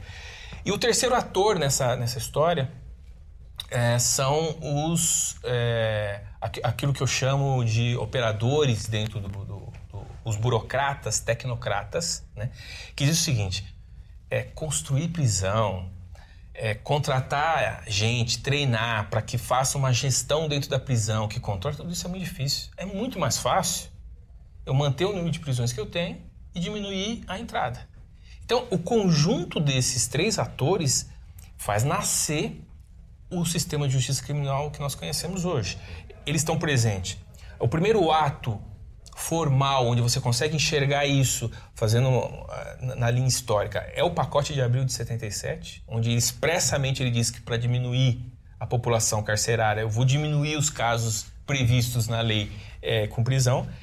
E, mas ele avança na, na reforma né, do, do, Código Penal, ele avança principalmente na definição da lei de execução penal, que ela, ela, a lei de execução penal é de 83, né, 83, com alguns desdobramentos dos decretos em 84, isso significa que ela foi discutida dentro do regime militar, mas ela foi instruída por esses três grupos que já haviam pressão. Ela avança na Constituição é, em 88, transformando algum desses princípios e fazendo uma confusão, sobre, misturando é, excluindo completamente a vítima do desenho. Veja, para que isso funcione, é, deixa de ser uma relação tripartite. A vítima foi vítima de um criminoso e este criminoso precisa ter a contra-resposta dada para o Estado. O Estado protege a vítima. A vítima é o elemento mais frágil. Quando eu coloco, quando eu sumo com a vítima, ficam dois. Fica o criminoso, o réu e o Estado. Quem é mais frágil entre os dois? é o réu. Então fica, claro, fica fácil fazer essa defesa né, desse desenho. Isso avança no próprio ECA, nos anos 90, quando eu e tiro, sumo com a vítima. Então, um menor pode assassinar, estuprar uma, uma pessoa e ele vai. Eu o tempo todo eu vou tentar tra, tra, tratá-lo dessa maneira, como, como se ele não fosse um criminoso, em si, como se fosse alguém que cometeu um erro. E isso está tá na lei de, de drogas. Então, a base principiológica está errada porque nós excluímos a vítima. Nós nos baseamos em conceitos, em conceitos é, pseudocientíficos, eles não têm nenhuma base empírica. Então, nada que foi edificado nessa base é, ficará de pé para sustentar a defesa das pessoas. Então, o que nós precisamos fazer é voltar para um debate é, científico e um debate principiológico para retomar e reconstruir o nosso sistema de justiça criminal. Sem radicalismos, do ponto de vista de é, é eu sempre digo o seguinte: o, a ideia de que o criminoso é vítima da sociedade pariu um outro absurdo que é bandido bom, bandido morto. Quer dizer, as duas coisas estão igualmente erradas, porque os dois excluem a ideia da civilidade e do controle. Eu não quero que o, que o policial, eu quero que o policial esteja protegido para agir estritamente dentro da lei, mas protegido para agir, né? Nunca agindo no lugar do juiz. Por que, que a gente não consegue fazer esse debate no Brasil? Porque os grupos de pressão eles ocupam toda a arena de segurança pública com, as, com, essas, com essas, essas falsas, falsos temas, falsos debates. Eu tenho um grupo de pressão dos advogados, eu tenho um grupo de pressão dos acadêmicos antipenalistas e antipolícia, e um terceiro grupo de pressão que atua são dos próprios policiais, mas é muito mais um grupo de pressão é, sindical, corporativo, quer dizer, está olhando para as suas prerrogativas. Eles não têm muito foco no debate, são até aliados em, determinados momentos, em outros não. vou, dar, vou dar dois exemplos aqui. A PEC 37, que era aquela PEC que diminuía o, o custo né? do crime para o corrupto, por quê? Porque inibia o Ministério Público de investigar, ela nasceu dentro da Associação dos Delegados. Né? Então, é, faz todo sentido. Se eu sou delegado, faz todo sentido. Eu não quero concorrência do Ministério Público para investigar. Então, uma demanda corporativa ela pode ir contra o que a sociedade quer. Então, é um grupo de pressão que não está lidando para recuperar o nosso sistema penal, está lidando para dele. Isso ocorre do outro lado também. A Polícia Militar, quando foi discutir sobre o momento em que as vítimas, em que é, quem vai ser ouvido na delegacia, ela o tempo todo brigou para que o policial fosse ouvido antes da vítima. A vítima é que tem que ser primeiro ouvida, tem que ser levada para casa dela e depois os, os operadores do sistema de justiça criminal que tem que atuar. Né? Então, é, mas aí a polícia está olhando assim, não, mas eu preciso voltar rápido para a rua para dizer, não, não, tudo bem, mas a vítima ela é a destinatária da política, né? Para encerrar esse, esse, esse longo ponto, dizer, a, também o embate entre a polícia militar e as guardas municipais também é um debate que faz sentido para as corporações, a PM é contra as guardas atuarem como polícia, mas é, é, é também contra a sociedade, porque para a sociedade, quanto mais polícia atuando no policiamento civil, quanto mais policiais judiciais ou, ou promotores investigando, para nós é melhor.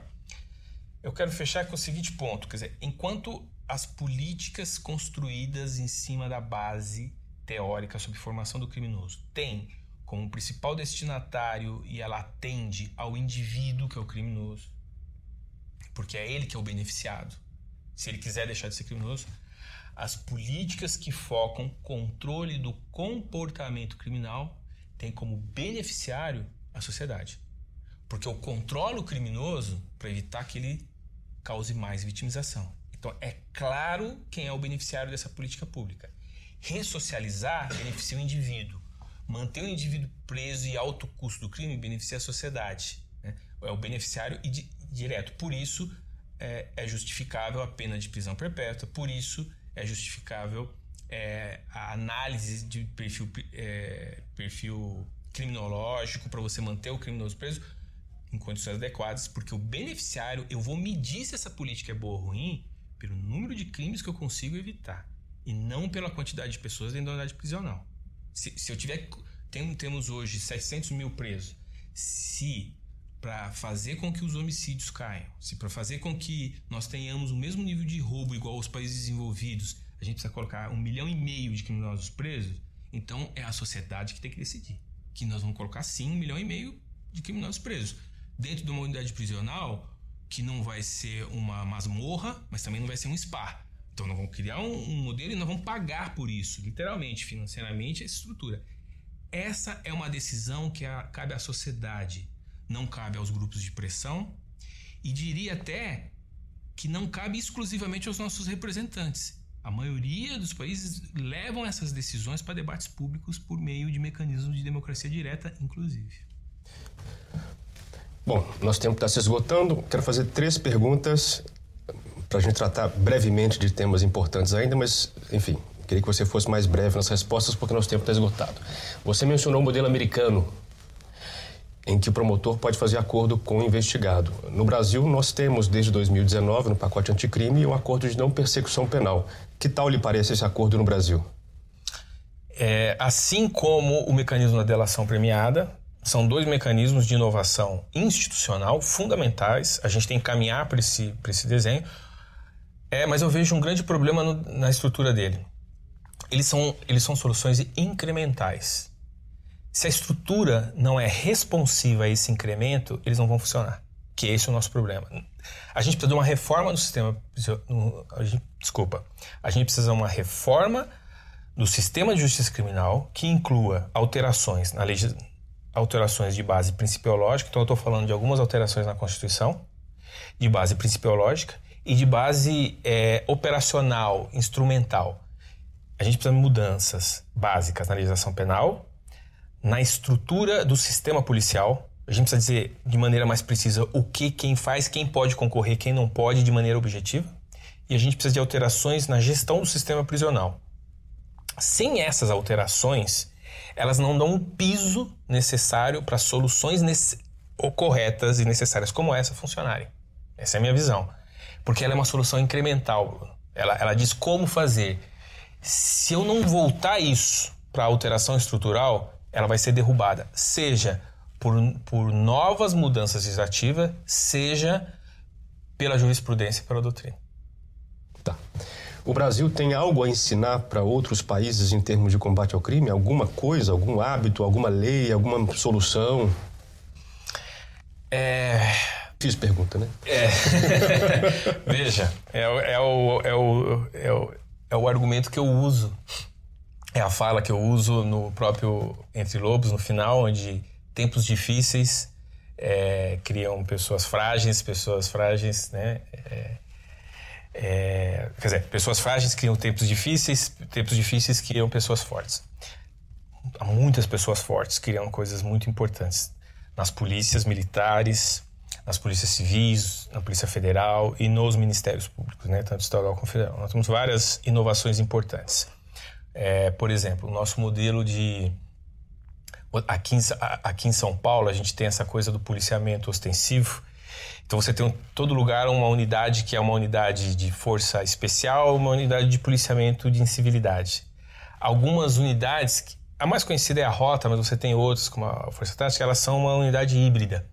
Porque eu tenho que conseguir lidar com o criminoso com fuzil ou com uso de explosivo, mas eu estou na rua patrulhando ao mesmo tempo. Então, ao mesmo tempo que eu atendo o cidadão, eu também estou. É um ato de. Uma, é uma contramedida para um ato de ultraviolência, mas eu estou eu sou seu guarda também na rua, informando para a pessoa o que ela tem que fazer. Então eu preciso. É, isso sempre aparece quando, quando essas forças vão, vão fazer intercâmbio com forças especiais. Mas como é que vocês conseguem fazer isso? Ao mesmo tempo que você dá informação na rua sobre qual é, a, qual é o caminho, né? A, a gente sempre para a polícia para perguntar: estou perdido aqui.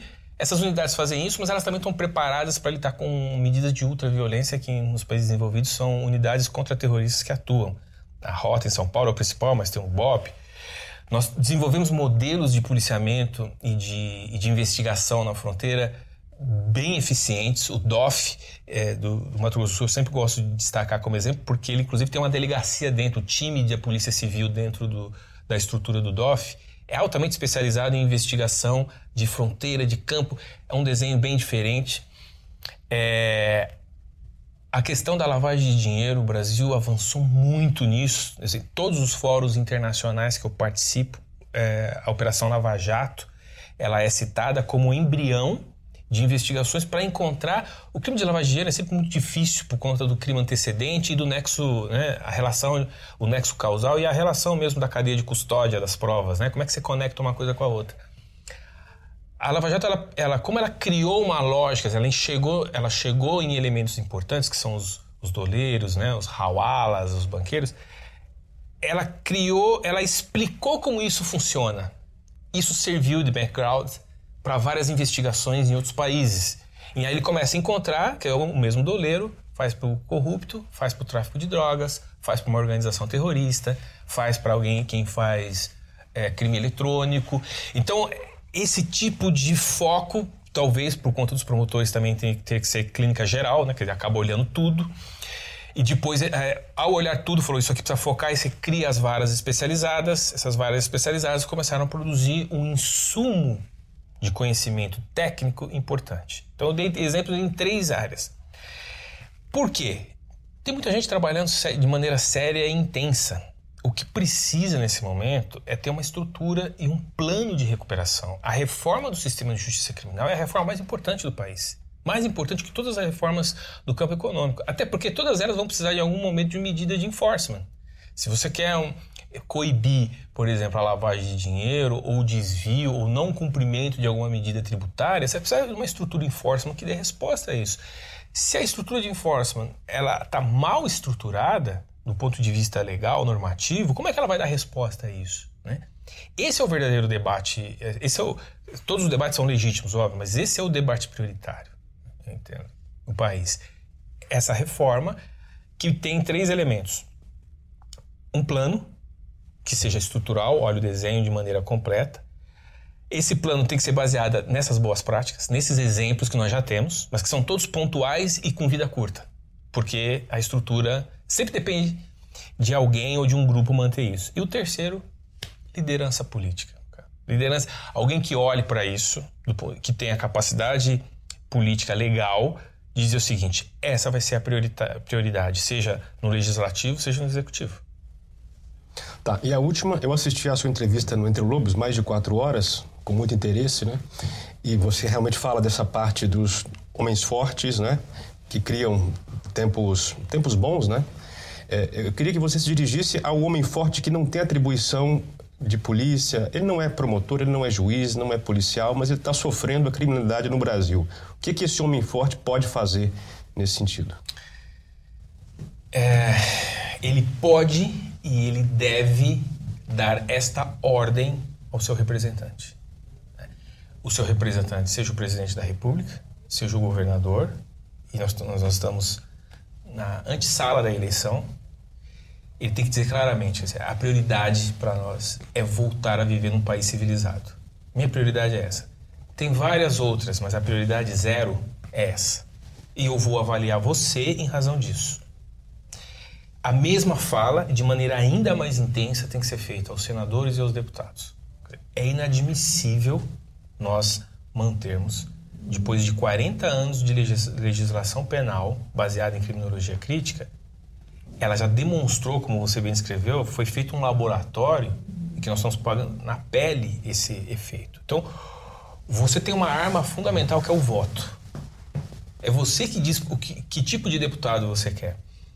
Vou dar um exemplo agora. O, o projeto, o substitutivo do, do, do, projeto feito pelo deputado Capitão Derrite, que era um projeto da senadora Ana Amélia, do Rio Grande do Sul, que previa a exclusão da saída temporária, aquelas sete saídas temporárias que tem, ele fez um relatório muito bem fundamentado, muito bem instruído, com, com base nesses dois pilares. Esse relatório foi apresentado e 311 deputados votaram a favor. Desses 311 deputados, assim, só três partidos, quatro partidos de esquerda votaram contra. A sociedade precisa punir esses partidos, porque não, não é uma discussão sobre opções, é uma discussão sobre civilidade.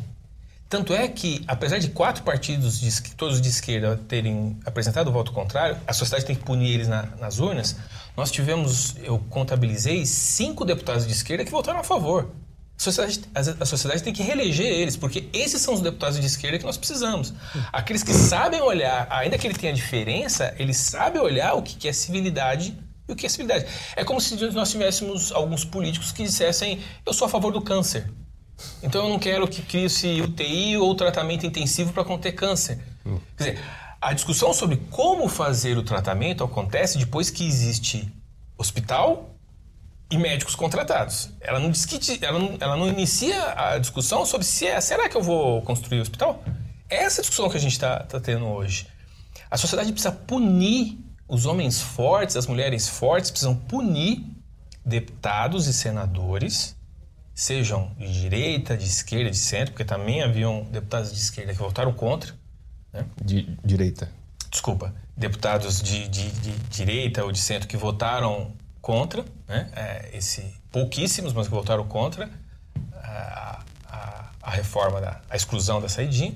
Então a sociedade precisa punir nas, nas urnas agora não reelegendo aqueles deputados que são contra a reforma da, da legislação penal, né, que se colocam a favor da impunidade, mais do que da impunidade, do enfraquecimento do nosso sistema justiça criminal.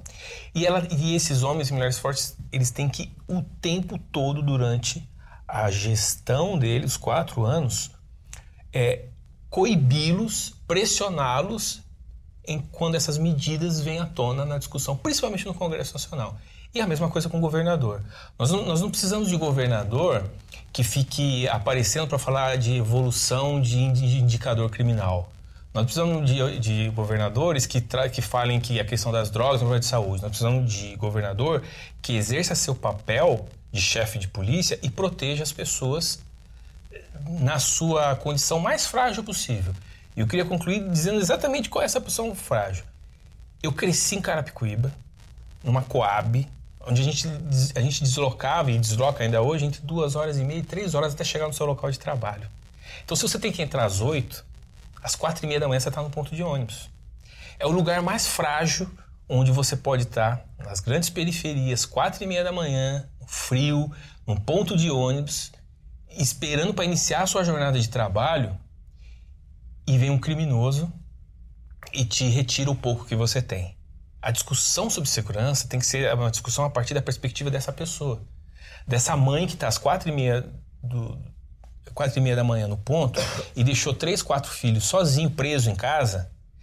E o maior medo da vida dela é que um dos filhos se torne maconheiro.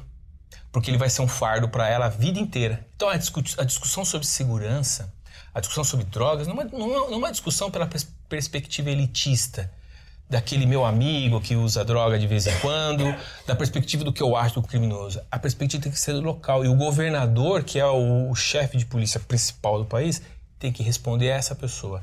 Essa é a mulher forte que precisa ser respondida no país. Cobre isso. Nós estamos, é, no próximo ano, a ideia é a gente construir um, algum tipo de think tank ou contribuir para algum que comece a facilitar essa informação para que as pessoas possam exercer essa força. Não tem outro caminho, precisando lutar para vencer. Esse é o maior desafio da nossa geração. João, muito obrigado pelo seu tempo. Eu que agradeço. Falamos. E a você que chegou até aqui, muito obrigado pela sua audiência. Vejo você no próximo Contraponto.